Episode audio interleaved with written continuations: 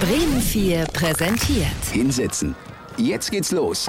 Zeiglers wunderbare Welt des Fußballs. Heide Witzka. Bums. Oh Gott. Der zwölfte Spieltag.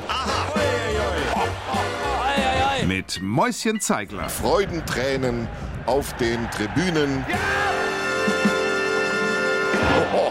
Ein bemerkenswerter Bundesligaspieltag liegt hinter uns. Bayern siegte sicher in Hoffenheim, unter anderem durch ein frühes Tor von Musiala. Und waren Sie überrascht, dass Sie da so komplett frei dann letztendlich zum Abschluss gekommen sind? Ähm, das haben wir in, im Training äh, geübt. Die trainieren das Freistehen. Das ist natürlich ausgebufft. Ja. Deutlich machte es Mainz 05 gegen den 1. FC Köln. Gleich 5 zu 0.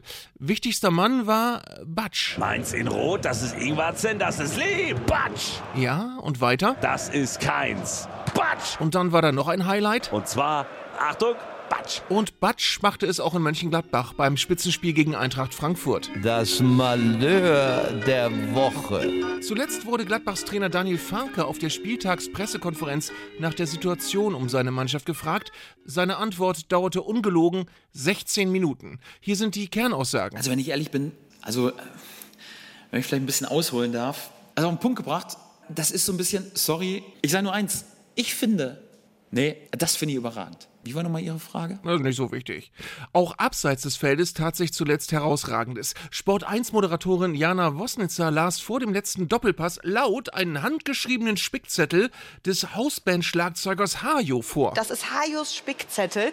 Hajo, was genau hast du dir denn hier bitte notiert? Also ich sehe meinen Namen, da steht einmal 20 Euro dahinter und einmal gut und schön. Erkläre, kläre bitte auf, Hajo. Also, Jana Wosnitzer, 20 Euro, gut und schön.